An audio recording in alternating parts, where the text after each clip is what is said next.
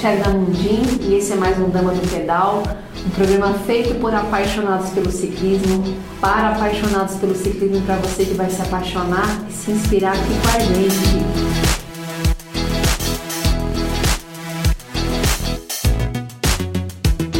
E hoje eu tenho a honra de iniciar nosso primeiro programa no nosso novo estúdio, o estúdio Dama do Pedal. Essa foi uma conquista nossa, depois de passar um ano por dois espaços que nos abriu as portas e acrescentou muito no que somos hoje. Agora temos um espaço totalmente nosso e que aos poucos vai tomando formato com a identidade do programa e com a sua identidade que nos acompanha. Essa conquista é nossa e com muito orgulho eu agradeço a cada um de vocês que faz parte da materialização desse projeto. E ainda muito a ser feito, viu? Esse é só o começo. O mês de março acabou, o mês das mulheres, mas não é por isso que vamos deixar de falar com grandes mulheres. Hoje eu tenho o prazer de bater papo com uma mulher que foi e é o berço da história do nosso ciclismo, que ajudou a crescer e a difundir o nosso esporte no formato mais radical e trazê-lo para o mundo feminino aqui na nossa região. Se você é das antigas da bike, com certeza já ouviu falar desse nome. Se você é novo no mundo das duas rodas, vem com a gente e conheça esse universo da nossa convidada Márcia Cury. Seja bem-vinda, Márcia. É um estar aqui falando de bike, é uma coisa que a gente ama também, né? Respira, né? Sua vida é, toda. É. A gente vai descobrir, né? Mas eu acredito que ela te acompanhou em toda a sua trajetória, Sim, né? É. E para abrir o nosso programa, nosso agradecimento aos nossos parceiros e patrocinadores a CSJ Sistemas, que é uma empresa que atua em inovação tecnológica, no desenvolvimento de softwares do nosso querido amigo Jesus. A HRP é, Exercise Physiology do Daniel de Souza, que é uma clínica registrada em exercícios fisiológicos.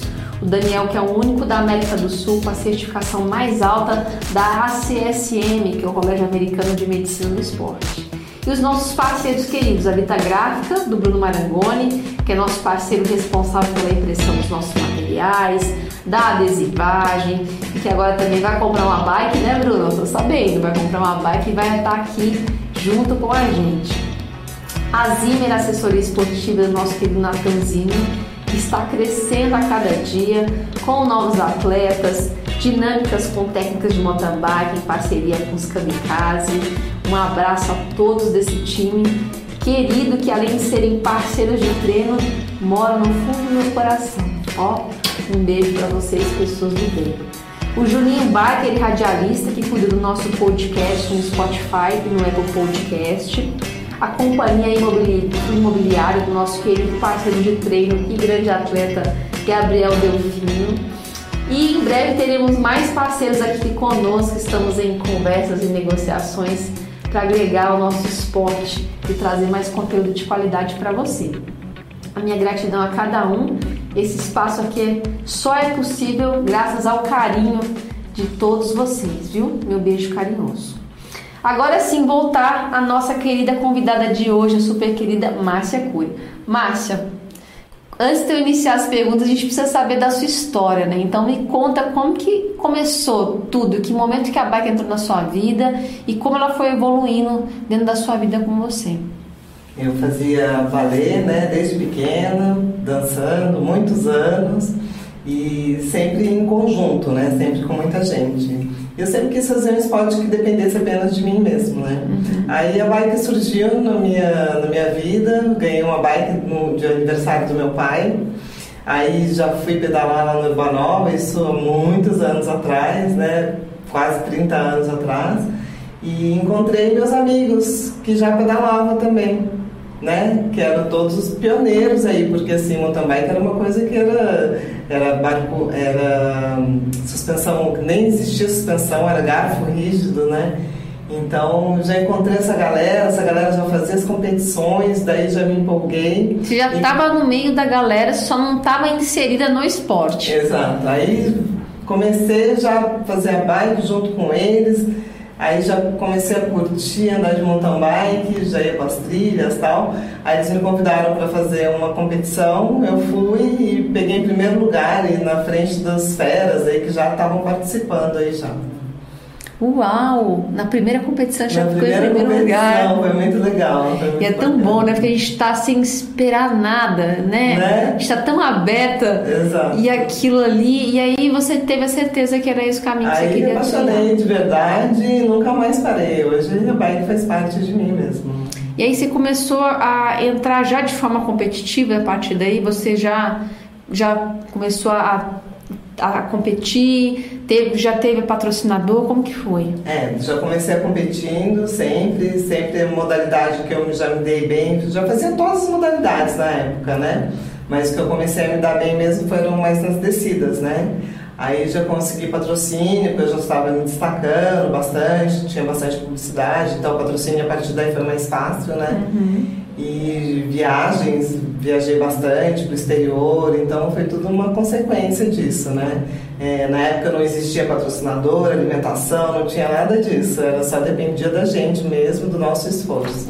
O que, que o patrocinador oferecia na época, assim? É, por isso que eu tinha vários patrocinadores na época, inclusive o pai patrocinador também, que ajudava bastante, né? Porque eles realmente não pagavam tudo, mas hum, cada um pagava um pouco e dava para. Era mais com dinheiro, assim. Era mais com ajudavam. dinheiro mesmo, é, exato. Daí depois surgiu a Mongoose, que foi patrocinada, que era bicicleta, Uhum. aí já começou a melhorar, né? Você pegou uma evolução tanto do esporte como do equipamento, né? Foi. Você pegou todo. E, e eu vejo que todo mundo que teve esse berço antes na pilotagem com a bike mais rígida, né? Com garro rígido, se destaca muito porque teve que desenvolver muita habilidade, né? Era necessária. E, e depois com o equipamento só melhorando e trazendo mais conforto e te entregando mais resultado, aquilo foi só consequência. É, né? e um dos patrocinadores meu era ProJoc, né? Então me ajudou muito na minha época e que a gente desenvolvia também o material junto com eles. Então era tudo um aprendizado, Que tanto pra legal. gente quanto pro patrocinador também, né? Foi muito bom para todo mundo. E que países assim que você conheceu, que, que provas que você viveu que, que te marcaram? Alemanha, Chile, Argentina, os mundial, mundial que na Alemanha marcou bastante, mundial em Vail, é, quando eu fui campeão latino-americano também, né? Então foram as provas que mais me marcaram mesmo. Tá vendo? Você, eu, eu tenho certeza que muita gente não sabe profissionais, né, atletas que a gente tem é, incríveis aqui que você nem imagina o currículo, né, o know-how dessas pessoas. Assim, eu mesma não conhecia sua história, né, tudo que você já viveu. E eu, o que eu lembro assim sempre é que no começo, quando eu comecei a flertar com a mountain bike, que depois que eu fui para speed, depois voltei para mountain bike, mas nesse início eu puxava vídeo seu no YouTube Ah, e via você descendo e ficava, achava aquilo o máximo. Então, assim, é, e eu já vi aquela, aquela morena, aqueles olhos lindos, né? Eu falava assim: meu, essa mulher é diferenciada, assim. E já, às vezes a gente inspira e nem sabe, E nem né? sabe, isso que é bacana, né? E já me inspirava. Muito E, bom. e, e aí, a gente, quando a gente tem com mito, né, a gente tem dificuldades de chegar, né? Porque você, você colocou a pessoa lá em cima, né? Então você não sabe como se aproximar. Mas aos poucos eu fui. Isso é muito legal, né? É muito Ainda mais legal. hoje em dia a gente vê assim que a gente já inspirou bastante gente e que a quantidade de gente. Antes eu ia para Urbanova, era eu e meus amigos, né? Uhum. Quando começou. Agora a gente vai, a quantidade de gente que tem, é, vira trânsito até, né? Porque é muita gente. Então é muito bonito a gente ver tudo isso, toda essa mudança, toda essa evolução da bike no- na vida das pessoas, né?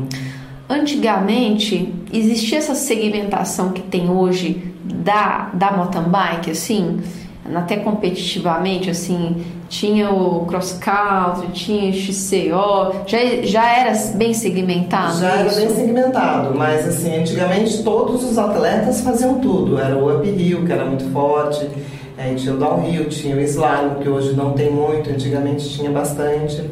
Mas todos os atletas eram meio que completos, porque todo mundo fazia tudo. Aí mais pra frente as pessoas foram se destacando mais ou no downhill ou no uphill e começou a separar um pouco isso, começou a segmentar mais.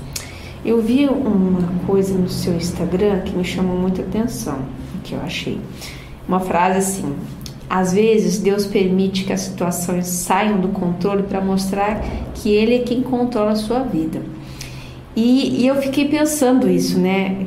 Muitas pessoas não sabem lidar com essa sensação de perder o controle e querem ter a segurança de tudo, né? Você acha que na pilotagem, né?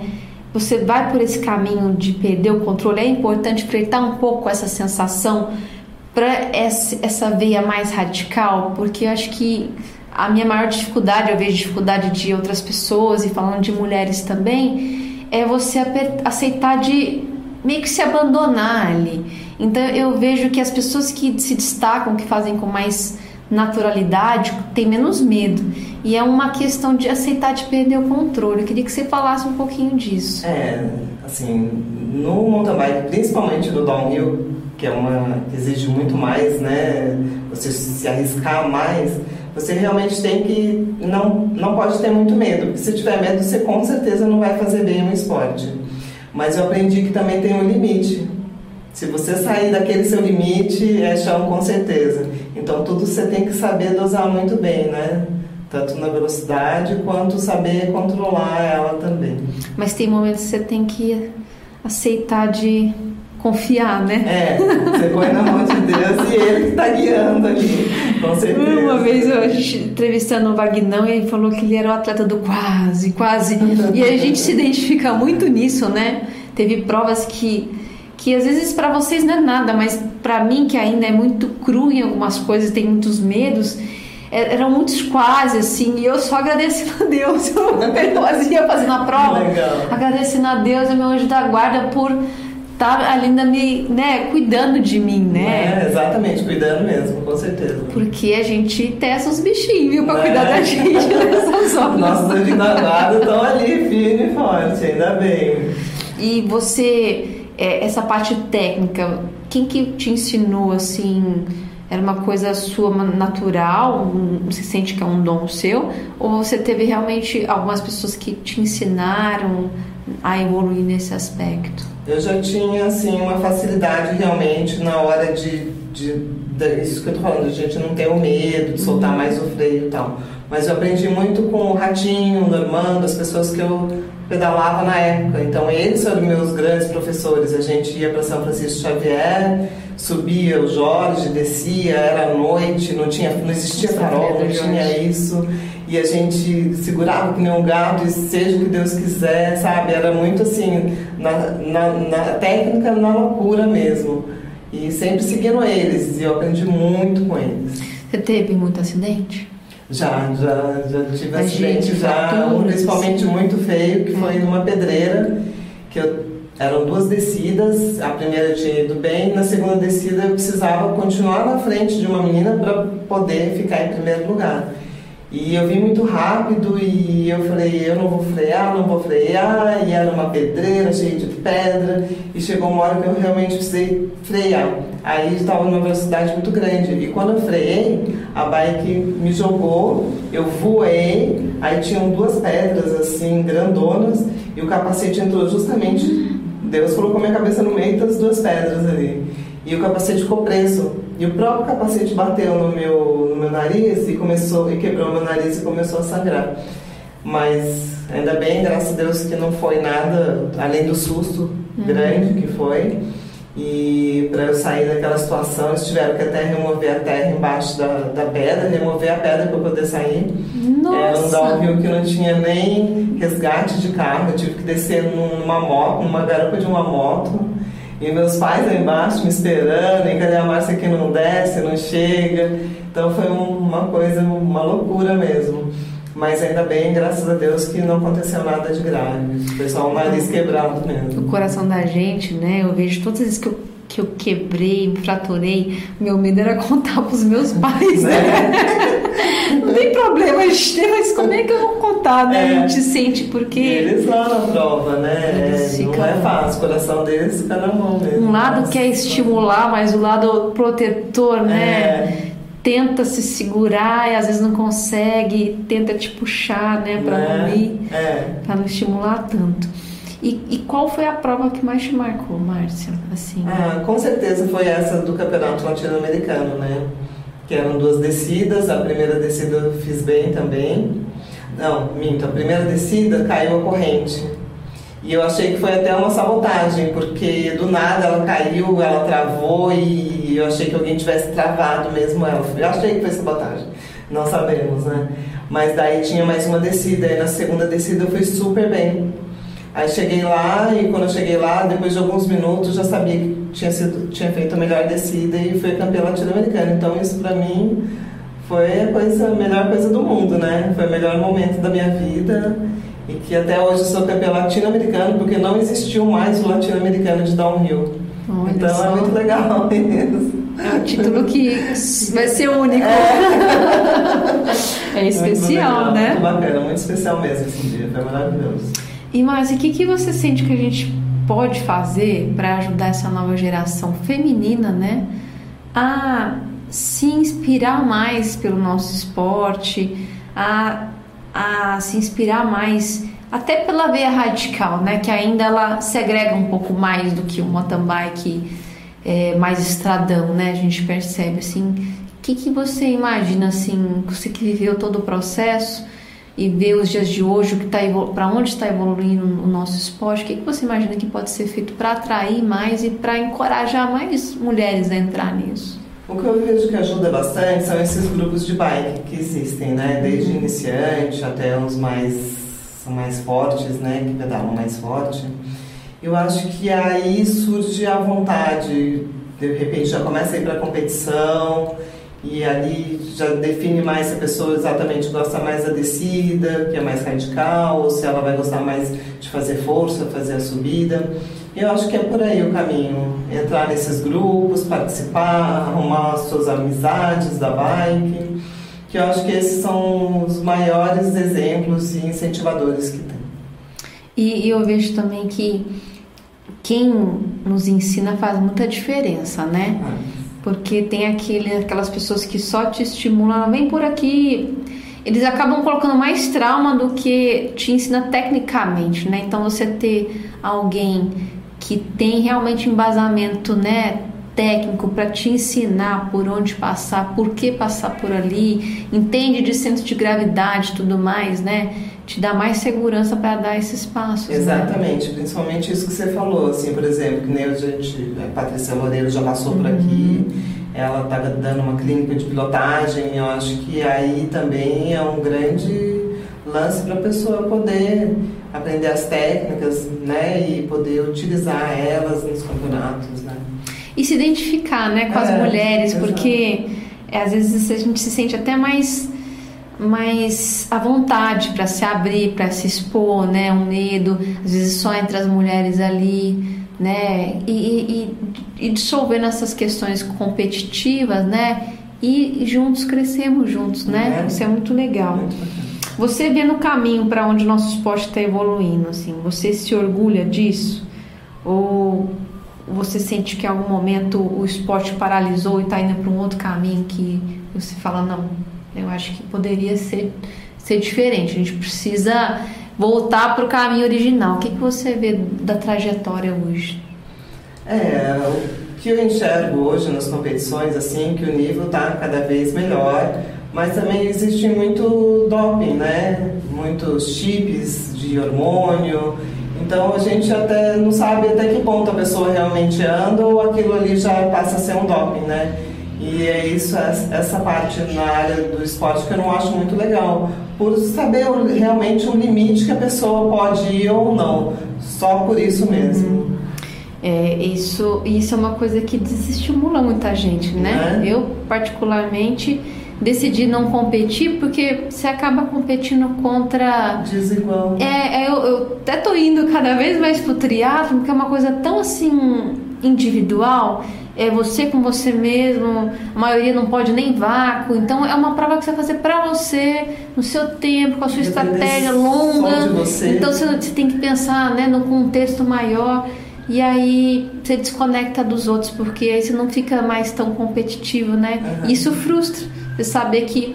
O que eu acho legal da mountain bike, né, principalmente da sua da, da, da área onde você está inserida é que não adianta chip nenhum se a pessoa não souber não. descer bem não, não, aquele negócio hormônio suplemento nenhum faz efeito Exato. então se a pessoa tem que ter técnica então eu acho que ali já segrega um pouco nisso Exato. mas nesses nessas provas que cada vez eu percebo assim que tem que atrair mais gente então elas acabam ficando um pouco mais comerciais e acaba ficando um percurso mais fácil, assim. Eu tenho que agradecer porque senão eu não consigo fazer a prova, eu só empurraria. Mas ao mesmo tempo permite que, que atraia outros públicos, né? É. Mas aí é o caminho de cada um, né? É, assim, exato. A gente não vai sabe. consciência. Exato, a gente não sabe o que, que isso no futuro vai trazer também, né? Verdade. Exatamente. A gente só sabe que isso está prejudicando o nosso esporte. É. Porque cada vez que você pega um grande atleta e ele é pego no doping, né? Patrocinador deixa de investir. Então, às vezes a gente levanta alguns programas, né? Que o patrocinador hoje em dia tem patrocinado mais blogueiro, porque chama mais atenção, traz mais marketing. Mas também a culpa também é por parte do, do atleta, que também às vezes acaba se envolvendo. Sim. Em outras coisas, mas aí tem os outro lado. O atleta tem gente que alimenta a família sendo atleta e às vezes sofre uma pressão para poder ir além e às vezes a coisa vem e ele se sente ele é forçado, forçado a ir por esse caminho, é. né? Então tem toda essa questão. Verdade. Tem algo da sua carreira que você viveu que você sente foi frustrante para você? Perder, né? Perder nunca é bom, né? E que nem eu falei, a minha concorrente mais forte na época era a Patrícia Loureiro, que hoje é uma das minhas melhores amigas, né? Mas que é horrível, porque você vai naquela. Você começa a ganhar muito, aí quando você vê, nossa, hoje eu vou ganhar, você já tá certo daquilo. Aí você vê que você não ganhou, nossa, é a pior coisa do mundo, né? É uma tristeza e que te derruba mesmo. E as pessoas cobram muito isso também da gente, né? De você estar tá sempre no topo e você de repente perder. Mas eu acho que é a perda mesmo. Hoje eu vejo, né, que a imaturidade, né, faz a gente ser muito mais manipulado por essas coisas, né? Da, do que os outros esperam da gente, dessa frustração da, de não saber lidar com a perda. Tanto é que tem se desenvolvido muito hoje nos atletas essa coisa de ligar, de conectar com um psicólogo, né, terapeuta, para trabalhar isso no atleta para que ele seja mais forte emocionalmente e mentalmente. Mas hoje a gente, depois que passa, a gente vê que, que se a gente tivesse a cabeça de hoje, teria conduzido tá de outra forma, é. né? É que não eu falei, antigamente não tinha psicólogo, assim, uhum. para esporte, é, treinador, alimentação, não tinha nada disso, né? Era tudo na raça e o sentimento era... Era empírico, sentia, né? É, assim. Exato, exatamente. Hoje, qual que é a sua relação com o esporte? Como que está sendo assim na sua rotina? Onde que ele se insere? Como que você pratica? O que, que você mais gosta de fazer? Como que está sendo? É, a descida onde eu vou, sempre solto o freio, é uma delícia, eu amo, e a hora que o sorriso aparece no rosto, né, já automático já. A bike na minha vida deixou de ser uma coisa de cobrança, de, de ter que pedalar, de ter que treinar. Hoje é, é por lazer, exatamente. Hoje é sair com os amigos, de repente ter que tomar uma cervejinha, toma uma cervejinha. Então é mais o lazer mesmo. Que é, é o mountain bike raiz. Tio, raiz. que é o mais gostoso. Esse é o melhor. Pá, toma cerveja, vai na cachoeira, exatamente. Vai lá, desconecta do é. Strava, só tira, põe só um monte de foto lá depois. Exato. Eu é muito gostoso, vibe, né? É. Já passei por tantos estágios na vida que hoje estou nesse nível mesmo. Você acha hoje que o ciclismo é, amador tá cada vez mais né, chegando perto do, do, de elite, assim, porque cada vez mais eu vejo as pessoas estão treinando tanto, o nível está crescendo tanto, né? Que cada vez tem hora que você não, você não sabe até onde que esse atleta vai competir. É melhor ele ir para elite, mesmo que ele fique lá entre os 10, não pegue o primeiro na amador, mas tá tudo muito parecido. É, né? hoje, hoje em dia tá todo mundo, todo mundo muito competitivo. Mesmo o pessoal que é amador, eles estão saem só para treinar e aquela loucura, treino, treino, treino e já já querendo alcançar até realmente um outro nível mais profissional mesmo. E eu acho que qualquer pessoa hoje em dia está tá nesse nível mesmo, né? De chegar a quase ser um profissional, por tanto que treina, tanto que se dedica tantas horas àquele né, esporte. É, e a gente ainda tem que trabalhar, ainda tem todas as outras é, coisas, é né? A gente gasta para ser um atleta de, de ponta, né? né? Márcia, eu tava dando uma fuçada no seu Instagram, né, e tudo mais, para conhecer um pouco mais da sua história. E eu vi uma experiência sua lá no Rally. Você participou, né? Você foi copilota do rally. Conta pra gente como foi essa experiência. Então, você é do esporte, já tá nessa área e tem um, né, um bom preparo físico e tal, a Yara Azevedo me chamou para competir num caminhão. Ela é piloto e eu navegadora, né? E foi a maior experiência da minha vida, né? Porque dentro do caminhão, aquilo lá chacoalha muito. Nossa, é, você nem imagina quanto, como que é. Assim, é muito esforço, é muito sacrifício mesmo, né? Uhum. Duas mulheres ainda no caminhão, no meio do, do deserto ali, né? Não tem nada e uma buraqueira só. Foi, foi uma experiência muito boa, mas difícil. Não foi, não foi fácil, não. Você acha que é o a relação com a bike te ajudou em alguma coisa nessa. Sim, mais no preparo físico, no com preparo certeza, físico. porque exigia muito. Sabe quando você está com medo dentro do carro, você põe até o pé ali, a gente tinha que ficar o tempo todo com aquele pé ali se segurando, porque chacoalhava demais. Ah. Então exige muito esforço. É para se posicionar dentro do carro. Exatamente. No caminhão. E o tempo todo ali, enquanto estava tendo a competição, enquanto estava valendo, e ler, e tem navegar bem, é, exige bastante concentração e esforço mesmo. Márcia, eu fico, né, tava ouvindo você falando da sua trajetória, da sua história. Você tem muita bagagem, né? Você não imagina, se imagina colocando essa bagagem à disposição, de repente, né, de alguma forma você tem muita experiência e abrir aí essa caixa e de repente contagiar e, e, e ajudar, né? A, a, ensinar mesmo. Você já, já pensou nesse sentido? Já, já cheguei a pensar, é, assim, como eu ajudo hoje, assim, quando a pessoa fala assim, ah, eu não sou bom no downhill. Ah, se quiser eu te ajudo, vamos lá, vamos treinar, vamos junto. O meu incentivo hoje é dessa maneira. É se a pessoa quiser, eu falo, vamos lá. E qualquer pessoa que quiser eu ensino. Né? Mesmo aquela que sabe subir muito, mas também não sabe descer nada, quanto aquela que não sabe nada mesmo, entendeu? Mesmo para poder pedalar. Nada muito né, profissional nesse, nesse, nisso, mas eu ajudaria com o maior prazer, porque eu gosto, então é uma coisa que você faz com amor, né? Ah, então marcar um pedal. eu quero mais dicas. com certeza. E por último, Márcia, assim, eu queria que você colocasse algo para as pessoas assim que que estimulasse as pessoas a querer se tirar da, da inércia, né? Tem muita gente que tem muita vontade, mas que não consegue se, se tirar, tá paralisado, né? E esse momento que a gente está vivendo, muita gente está paralisado, né? O medo paralisa a gente. Então, o que você, que, que você sente que a bike transformou na sua vida? O que, que ela acrescentou para você? O que, que ela te transformou? E compartilhar isso para que a gente possa tocar mais e mais corações das pessoas.